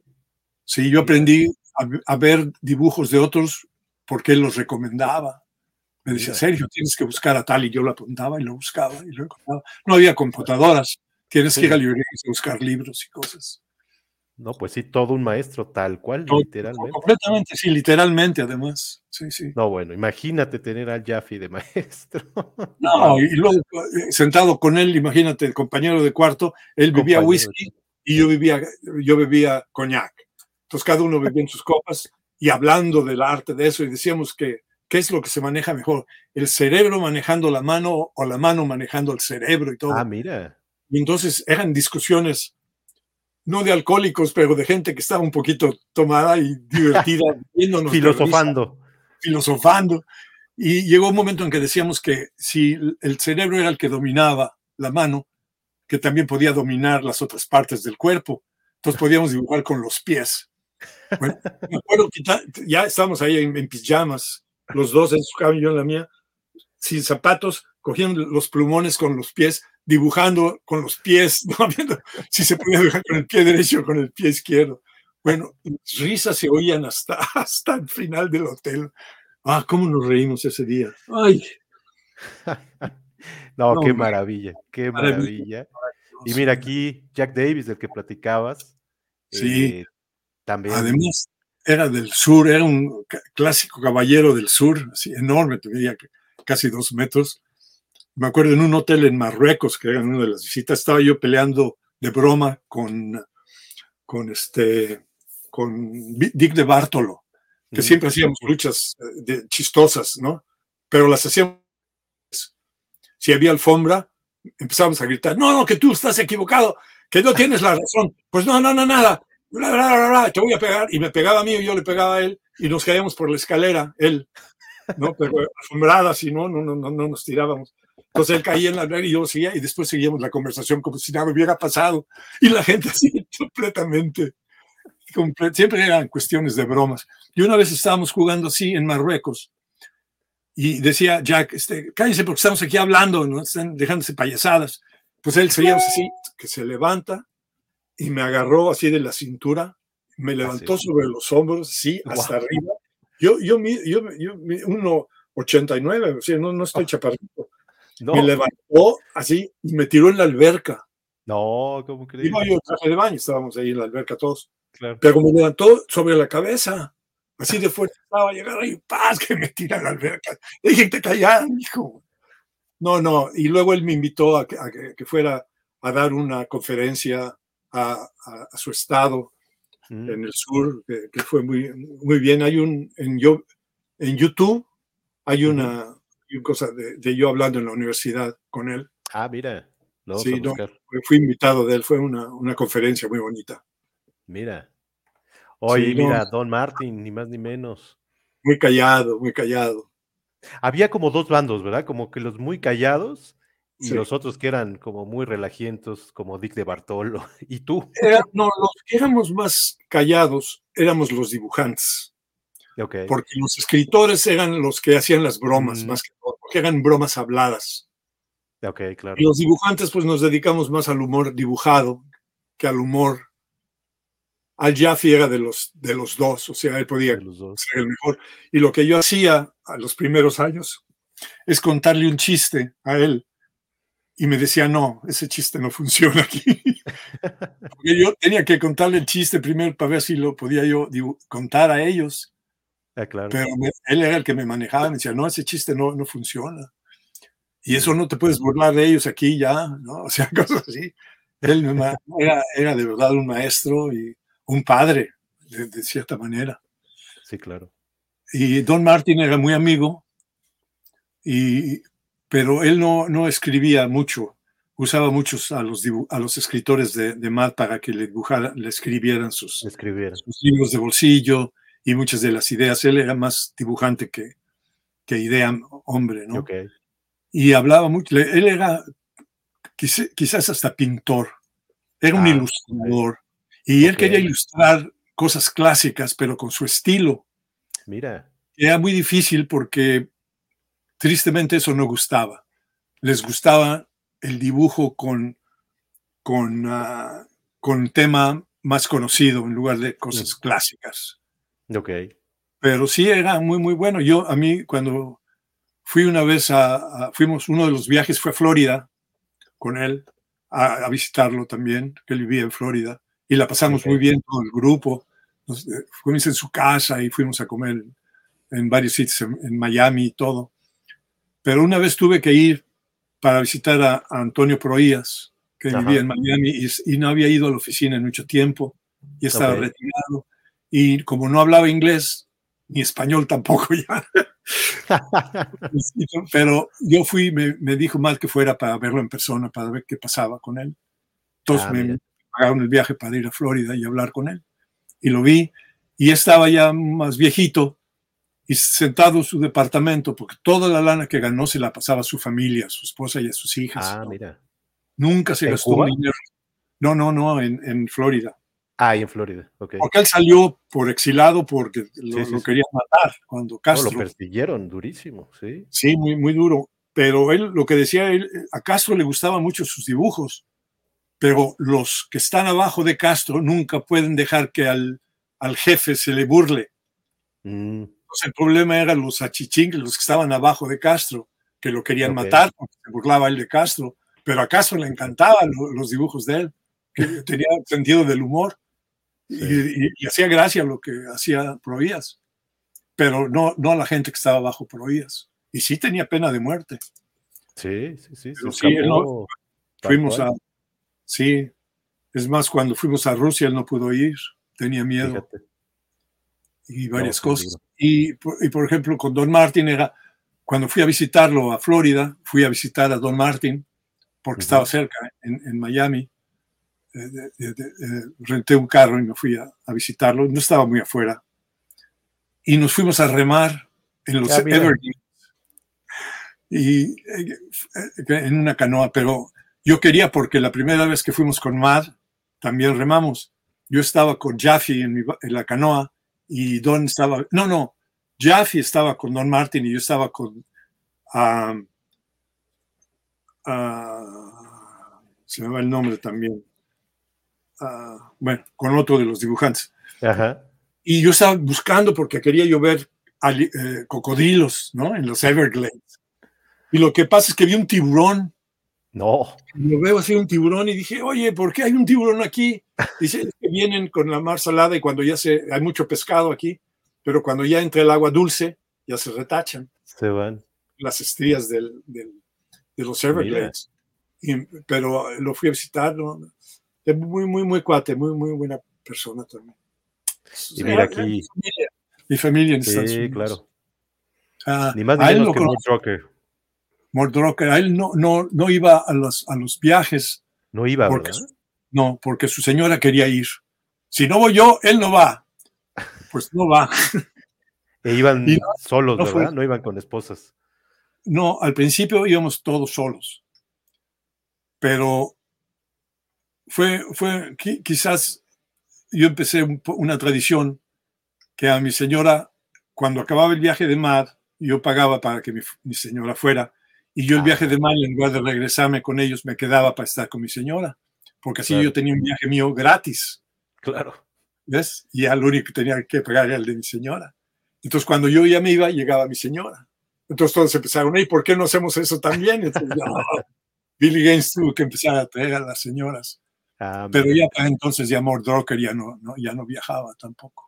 Ya, Sí, eso fue ya casi al final. Ok. Y fue muy, muy divertido eh, llevar a las mujeres porque al principio era nomás nosotros y luego llegaban ellas, la otra segunda parte del viaje. Porque Claro. lo que él decía es, si traigo a las señoras, no van a se- quedarse juntos con nosotros, se van a tener que quedar con ellas a comer y todo eso. Claro. Lo que quiero es que se- sean como familia de MAD, que hablemos del negocio, que veamos lo que estamos haciendo, que se conozcan. Claro. y fue muy, muy fantástico. A él fui el que menos conocí, era buen amigo, pero lo conocí en las fiestas de MAD o cuando iba, nos encontrábamos en la revista cuando yo que estaba ahí, él llegaba. ¿no? Claro. ¿Qué opinas muy de su trabajo? ¡Oh! Hasta ahora no he conocido un caricaturista que puede dibujar viendo una foto al personaje en todas formas. Uf, Todos los dibujantes lo que hacen es ven la foto y hacen una caricatura de la foto de la persona. Mort cogía ese personaje y conocía tan bien la anatomía de las caras que lo podía hacer estornudando, volteando, riéndose, asustado, con un par de fotos, ¿cierto? Era un dominante. ¡Oh! Eso no se ve en ningún dibujante, man. Mira, mira, no, era tengo- excepcional. Excepcional, que, que no. Es- hay muy poca gente que lo puede hacer eso. No, era no, superlativo. Yo, yo nunca hacer caricatura porque el- mi mono no es caricaturesco, no hago caricaturas. No, Las pero hago, pero muy algunas, ¿no? básicas. Sí, muy- pero muy básicas. No, mira nomás, man. Joder. Sí, sí, una En maravilla. cualquier expresión, man. Sí.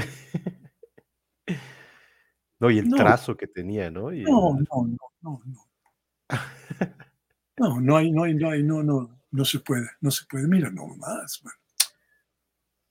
Y les da la sí. expresión de, de ellos, de cómo son, Sí. que es inglés, que es muy machote, que es esto. Exacto. No, no, no. ¿Tú las primeras eh, revistas Mad ya estaba él dibujando? Cuando estabas ya Sí, México, cuando estabas en. México Sí, sí. Y te sorprendía durísimo, ¿no? Uf, ¿cómo? yo no podía creer que eso se podía hacer. Pero como lo mío era el chiste, el cartón, como Claro. lo que hacía yo en la revista eh, Mañana, ¿no? Sí, Pero verlo a este señor dibujar era impresionante. sí, mira nomás. Impresionante. Y él dibujaba cómics también. Ok. Bueno, pues una maravilla, ¿no? El... Para mí, un genio. Mort. Mort Rocker. Déjame, te enseño Es un un par viaje a la nostalgia esto. Qué bien. Qué- un viaje a la nostalgia. Mira, eh, Dave Berg, Dave Berg. Qué personaje. siempre con su pipa, ¿verdad? Siempre con su pipa. Él era Boy Scout, además. era. Ah, mira. y era, ma- manejaba el humor judío muy bien. ¿no? So- Sobre, sobre el humor. Y siempre así igualito andaba con su Y pipa. se dibujaba, ¿no? Se autodibujaba siempre ahí. en- Sí, tenía su personaje, tenía un nombre especial, no me acuerdo cuál era ahorita, pero tenía su ¿Él nombre. iba a, las, a los viajes? Sí, sí, sí, sí. Sí. Sí, A todos era de los que siempre iba. De los que siempre Fue iba. compañero de mí un cuarto, un día también, un- en uno de los viajes. Ah, sí. Mira. Y bueno, está Dick de Bartolo. Gran escritor. Yo le, le ilustré un libro que hizo. Ah, sí. Gran escritor. Y él estaba, entró el mismo año que yo, pero antes. Ah, ok. ah, sí. Mira. Sí, sí. Una gran carrera también, ¿no? En- una gran carrera y, y- y- y él tiene un programa de televisión que es de, de los gadgets. Él Ah, anuncia mira. gadgets y compra la, la nueva lámpara que acaba de salir y esta la prenden y le tocan un botón y es lo mejor, bla, bla, bla. Él era un experto en, en gadgets, en Mira. cosas. Sí, tenía su Qué programa de televisión. Frank, Frank Jacobs, Jacobs. uno de los mejores escritores, podía escribir cualquier cosa al estilo de cualquier escritor Fíjate. Escribía poemas al, al estilo de cualquier poeta. Al- hacía todo, era, manejaba el idioma como muy poca gente hay. Uf, Y en humor. fíjate. Fíjate. No, no, no. eh, esto- todos los compañeros de los que estamos hablando eran genial, geniales, man, de, de cada uno en, Sí. su, en su obra. Y él escribía poesía como nadie la hace, en cualquier estilo además, fíjate. de cualquier poeta. Y conocía que canciones. decía que Él, no, no, no, increíble y, y muy cuate. A él ya nos hicimos amigos en Italia. Ah, sí. eh, no, no teníamos mucho en común, él escribía, esas cosas, pero una vez estábamos en, en Italia y estaba sentado en el café, porque fue a un sitio que yo ya había estado antes y no, para qué volver a una cosa del, del, de- del, del que era rey, que ya había oído, ¿no? Entonces yo me quedé en el café afuera para no tener que volver a todo aquello. Y él entró, y no, no quiso ir tampoco, se sentó en el café conmigo y empezamos a hablar y nos dimos cuenta que teníamos muchas cosas en común Mira, y y con él fui a- a- a- al, al festival de, de Woodstock. ah, a fue con él, ¿verdad? Él, él, lo escribió y yo, y yo dibujé lo que vino. Pero no nos quedamos, estábamos muy asustados, la cantidad de gente. y tan lejos, había cantidad de gente. Y, y cuando llegamos nosotros ya la, la, la barda estaba caída. Ah, ¿en serio? Entonces, estaba cantidad de gente así, de que no, ni estaban pagando ni nada. Y los músicos estaban hasta el final, allá, así chiquititos allá. Y nos dimos cuenta de todo lo que era el ambiente y de lo que estaban todos tocando. Pero yo no, no era mi estilo de música, yo era un poco mayor comparado con lo que había ahí. Y un poco de miedo, sí, ¿no? claro. Por lo que estaba entrando, y, y igual que él. Y entonces entramos vivos y nos fuimos.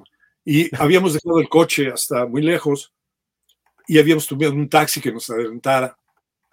Y no, no pude entrar todo el camino, pero nos dejó, caminamos, entramos y nos fuimos y nos fuimos caminando y el taxi todavía estaba ahí, atorado. Ah, ¿En serio? Entonces coche otra vez, sí.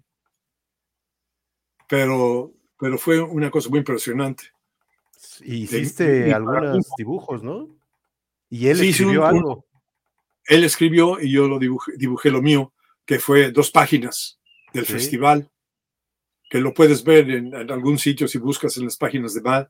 Si pones Sí. Woodstock, lo puedes ver. Por aquí lo es un traía, dibujo. pero está hasta el mero final. Espérame, déjame ver.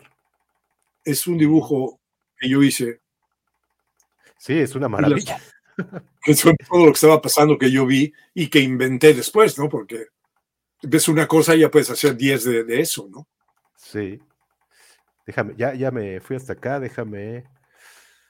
Oye, ¿y cuánto Pero- tiempo estuvieron ahí? Estuvieron algunas horas nada más. Sí, menos, inclusive, creo que es hora y media, Fíjate, una hora o dos. Fue nada más Sí. para darnos cuenta de lo que era. aquí está, mira.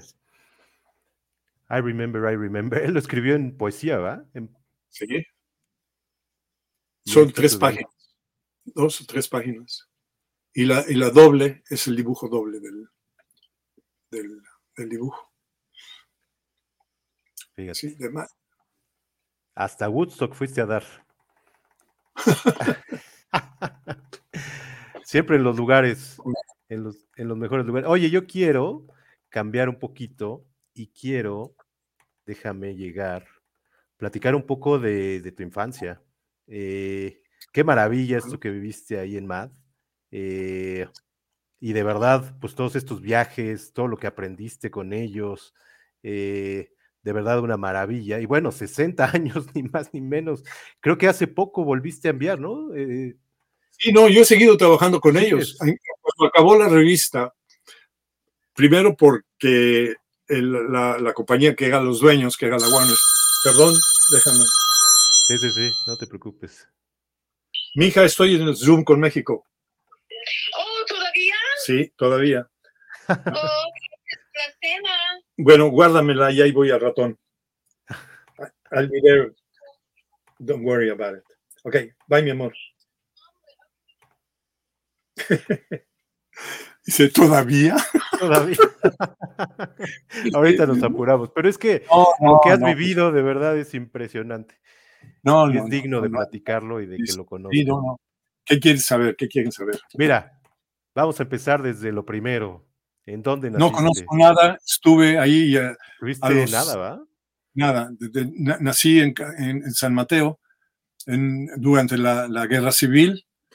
Mi madre y yo tuvimos que irnos, mi papá se quedó peleando contra Franco en la guerra civil y nos fuimos a Francia, a, a a un pueblito que se llama Fréjus, que estaba en la zona de, de Petén, que era la zona ya tomada por los alemanes.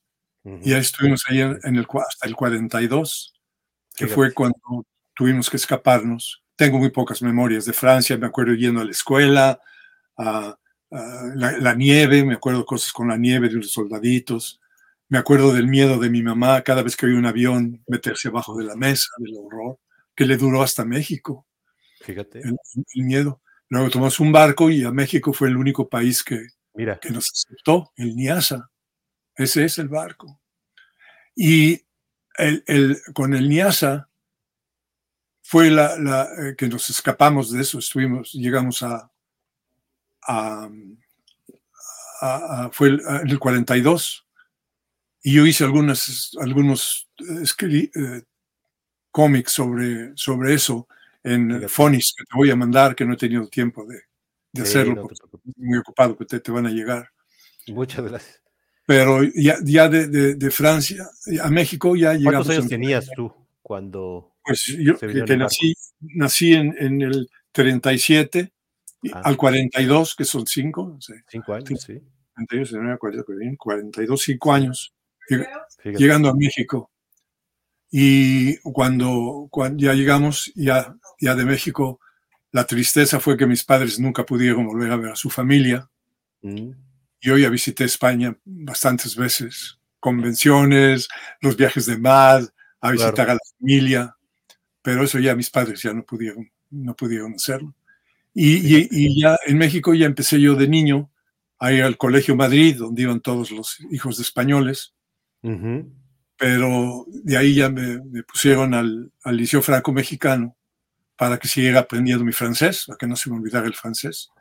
Entonces ya Mira, toda la primaria del Madrid, estuve un año, el 43, y luego ya de ahí ya fui a- al, al, Liceo Franco-Mexicano. Mira.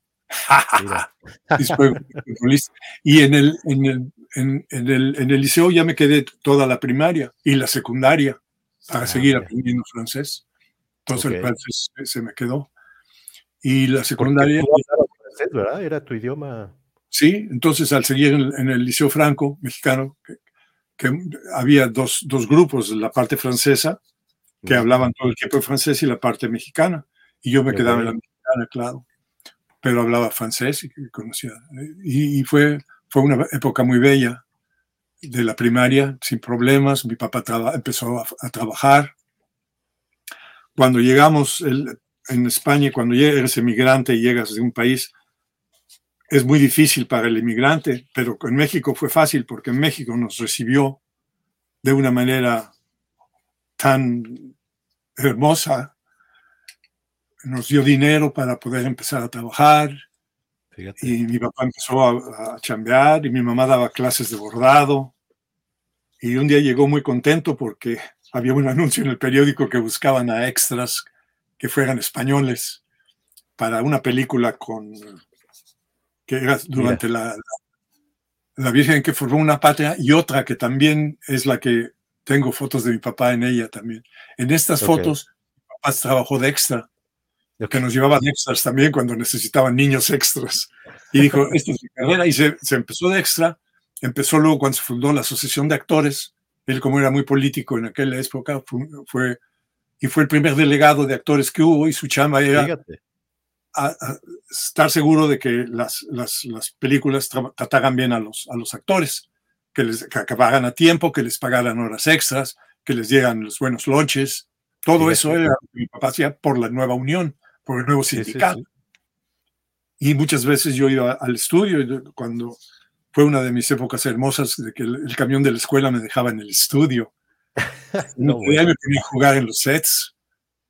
Si era set Qué privado, yo era detective, iba a, a donde estaban las, las, las- los vestuarios y todo eso, la utilería, y sacaba yo pistolas Y cuando eran cowboys en Churubusco, me iba al pueblo de, de vaqueros y me ponía yo mis pistolas y jugar vaqueros.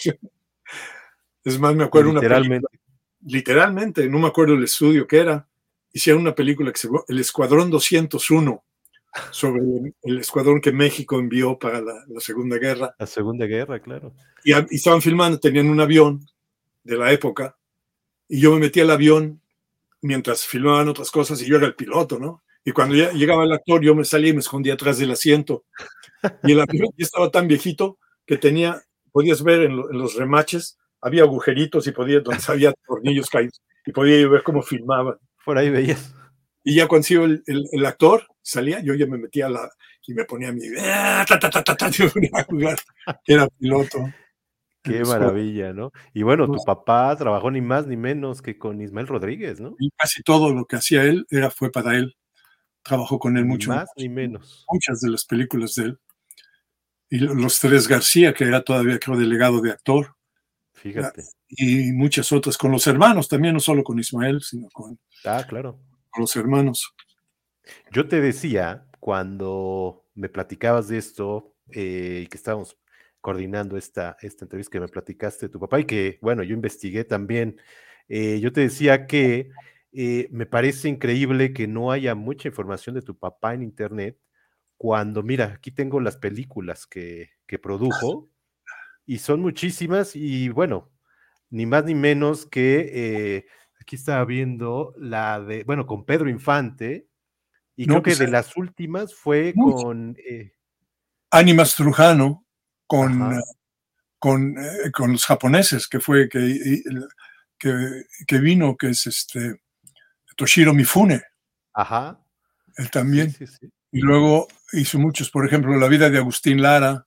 Mi hermana se casó con, ah, con el actor que, que- que hizo de Agustín Lara, que era, que era este, que también era el vampiro, con Germán Robles, era mi cuñado. Y sus dos hijos, que son mis sobrinitos, digo, los hijos de mi hermana, ajá, que seguimos muy, muy en contacto todavía. Viva María, que él trabajó también con, con ella, eh, Brigitte Bardot y Jean Moreau, todos los que trabajan vinieron a comer la paella en mi casa también. fíjate, Yo los conocí también, me los presentaron. Estaba yo visitando bueno. México. pues un montón de películas Uh, y trabajó con mucho, todos es esos actores. Es un trabajo que como él no es el del dinero, sino que es el que hace que ahorren el dinero para que les salga la película en el presupuesto.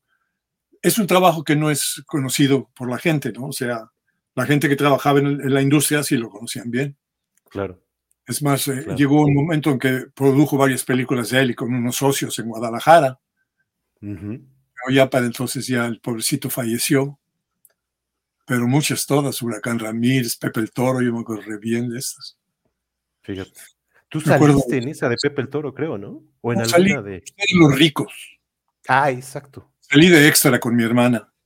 En el- estaba la chachita en la escuela y estábamos ahí, éramos compañeros de escuela y tenía una pelea ella con alguien y nosotros viendo la pelea. sí, no, no, Qué todo es maravilla. una época muy fantástica. Por Me eso les decía a todos que se esperaran, porque vaya lo que has vivido, Uy, impresionante por todos lados. por todos lados. Y sabiendo, conociendo la industria por adentro, Ajá, no había ninguna parte de la industria que yo le tenía un afecto. No me gustaba, no quería yo ser actor. Fui actor de, de teatro por, por la universidad, sí, porque era diferente, era, eh, era estar con amigos y, y pasarla muy bien, ¿no? El teatro era, era, fue diferente, fue una época diferente claro. de hacer teatro, ¿no? O sea, también fue otra. Pero otra- actor de cine nunca te llamó la atención, ¿verdad? No, Al contrario. Eh, eh, Es que es una chamba muy dura, es- no tiene nada que ver con la fama.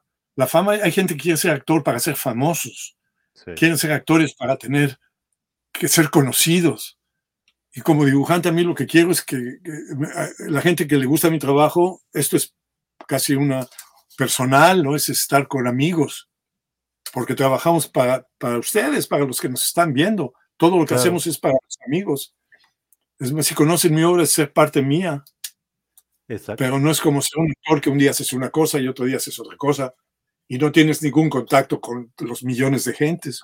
Claro. Nosotros se, se- se cuentan en los cientos, ¿no? O, o miles quizás, pero son gente que te quieren por tu trabajo.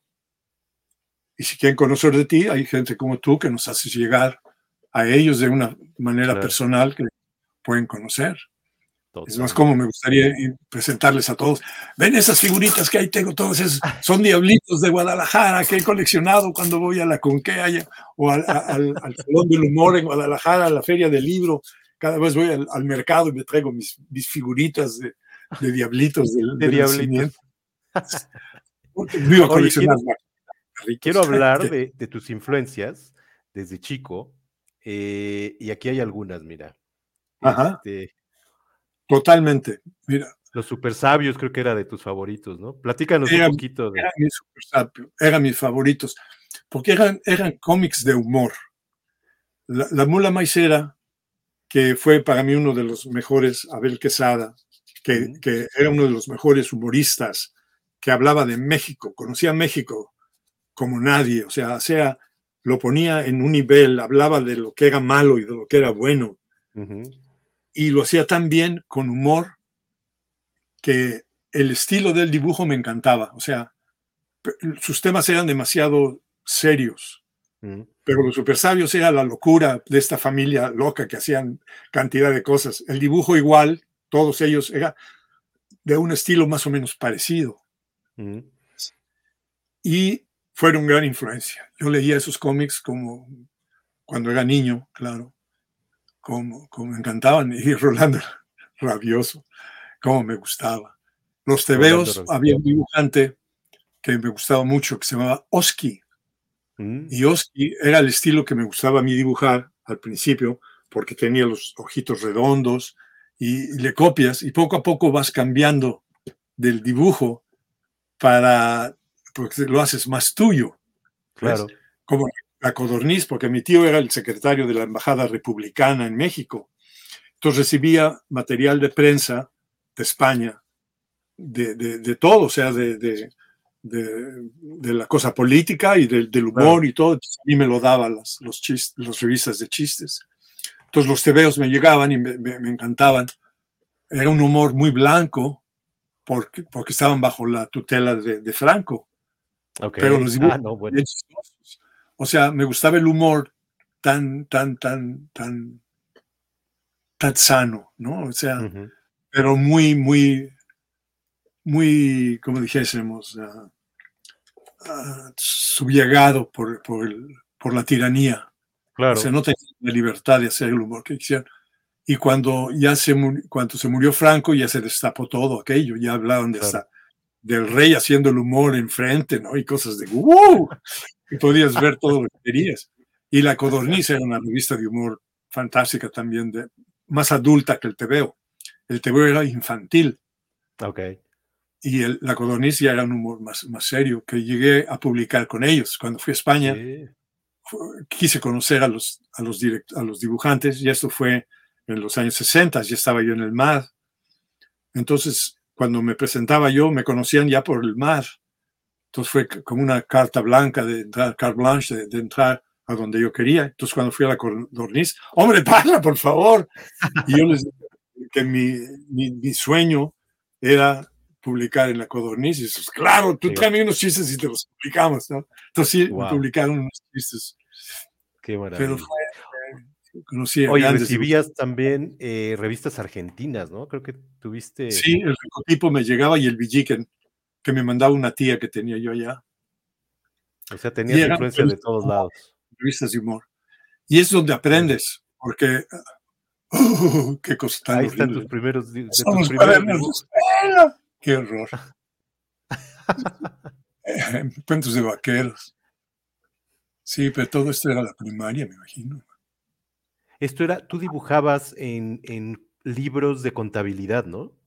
Sí, también unos tíos que mi, mi tío trabajaba en una fábrica, era administrador de una mina en Tasco y luego de una Ok. fábrica de textiles, la fábrica de textiles Ajusco. Y me traía unos librotes así grandotes donde se llevaban las cuentas. Cuando ya estaban llenos y ya no, no servía, las páginas de atrás estaban en blanco. Entonces para mí era fantástico poder dibujar ahí. Y ahí es donde practicas con, con dibujos. Claro. Mira, no ahí está, Pues ahí a la izquierda, ¿eh? arriba. Ya es de tus marginal. primeros marginales, ¿no? Empezaba yo con los dibujos chiquitos. Mira, Sí, ¿cuántos no, años habrás tenido por ahí? Pues ha de estar la fecha en alguna de esas hojas. En algún O sea, lado, los-. No- Los 40 en algún año. Fíjate.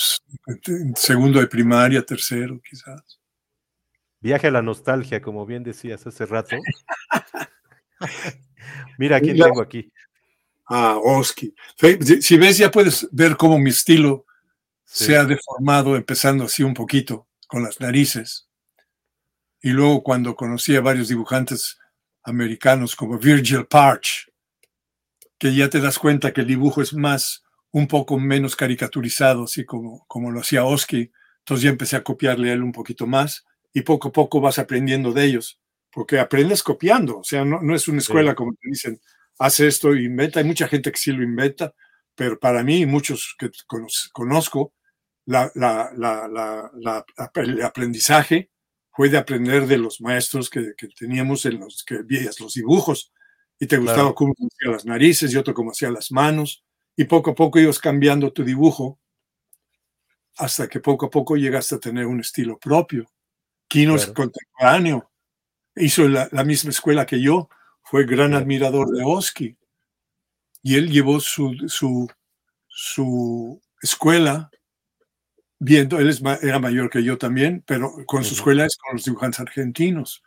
Y Claro. poco a poco vas viendo cómo van manejando. Este, el, el, el Kino era un maestro del humor que me encantaba a mí, pero yo ya estaba trabajando, o sea, no, él no pudo influenciarme, aunque me hubiera gustado ver lo que yo hacía, era ver sus chistes y decía, ¿cómo resolvió él este problema de esta oficina?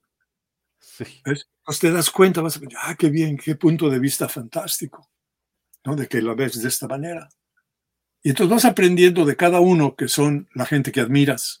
Te vas dando cuenta cómo ellos suelven esos problemas.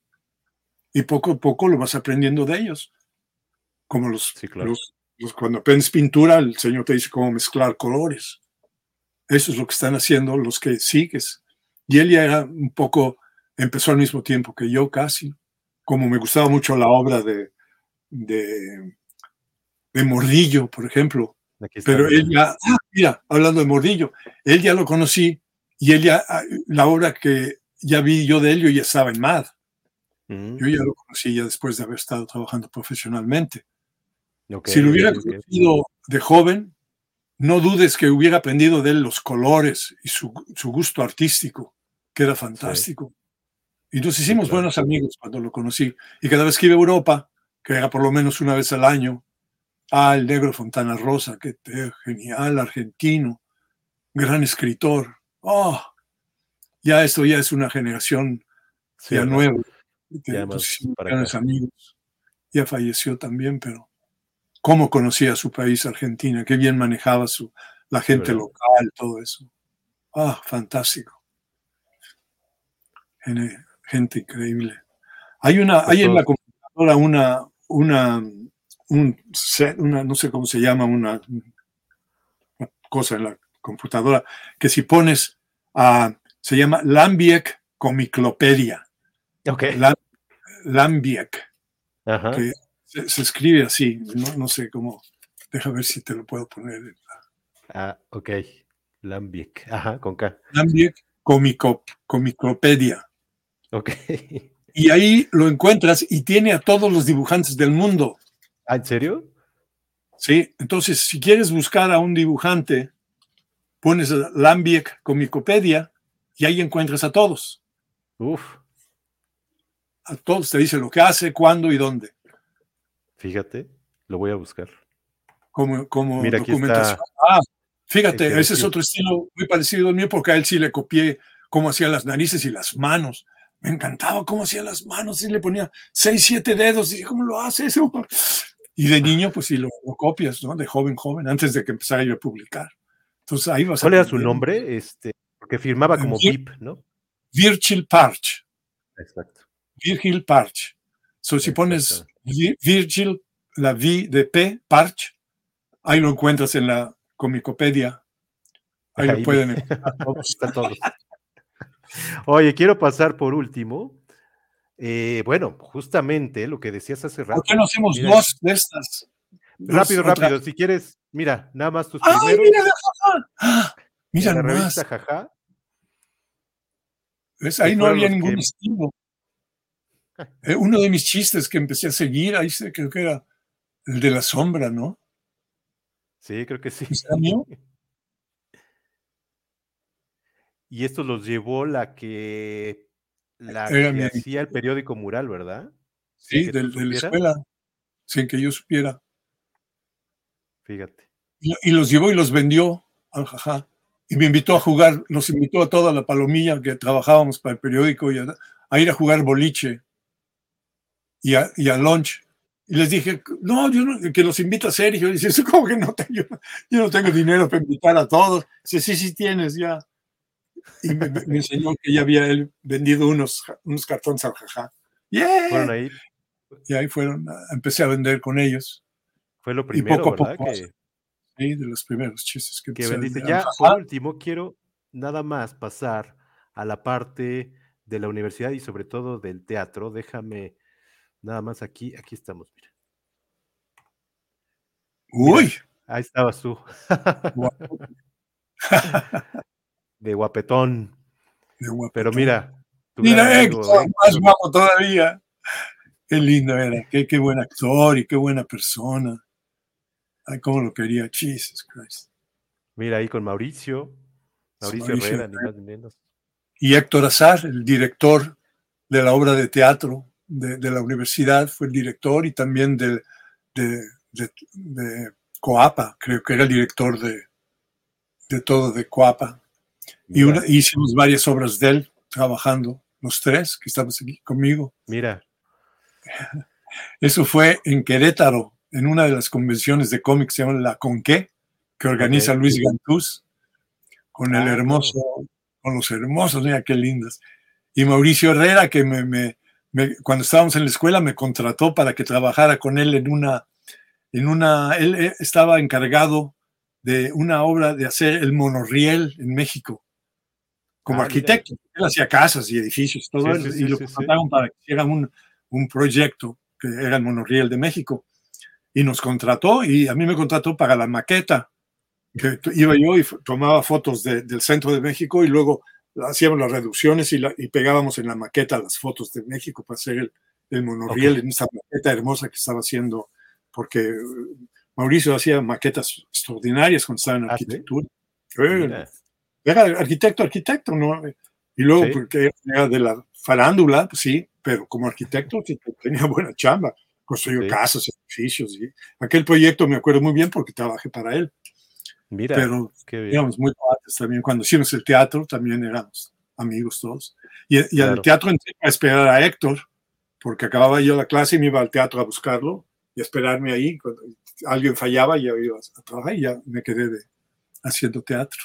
Mira, Pero, yo quiero pasar al último tema que sé que es muy importante para ti, este tema de Marcel Marceau y de la pantomima y de lo importante que fue para ti en tu carrera. Platícanos un poquito cómo fue.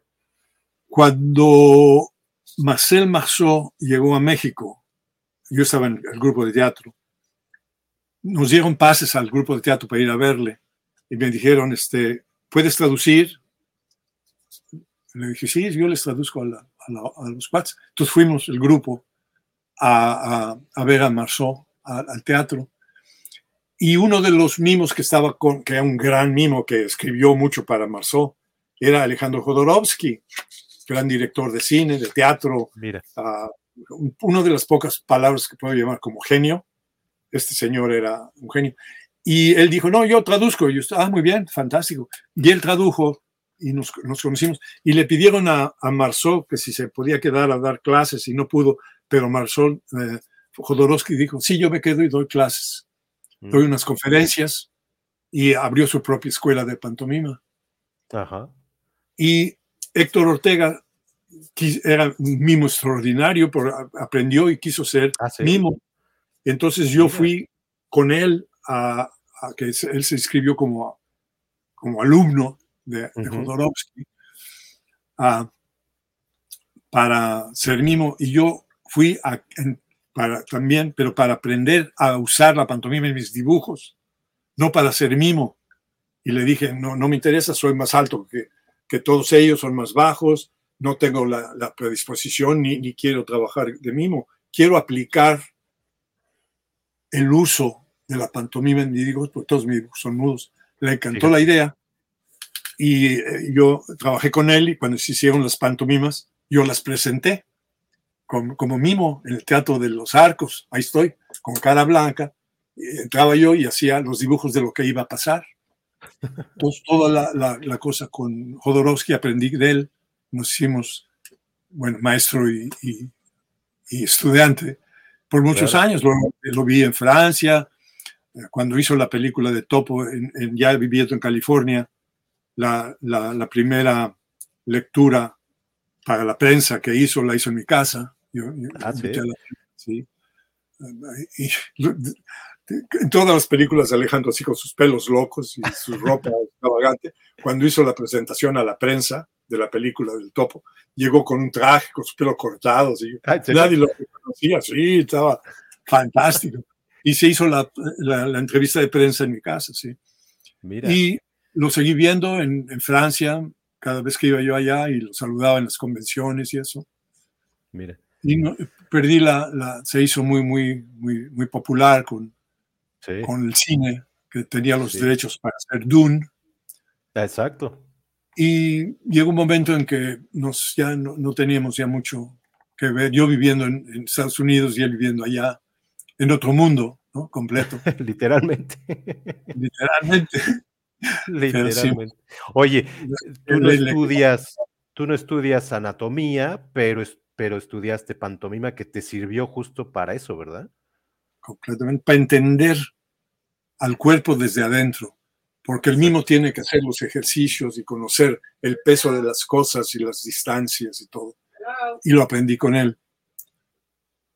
Qué maravilla. Pues, Sergio, no sabes cuánto te agradezco. Mira, aquí está, Es eh, tú eres parte del Salón de la Fama, ni más ni menos. Creo que en, el, en el 2002 entraste, ¿no? Eh, Sí. Y bueno, qué maravilla platicar contigo, de verdad.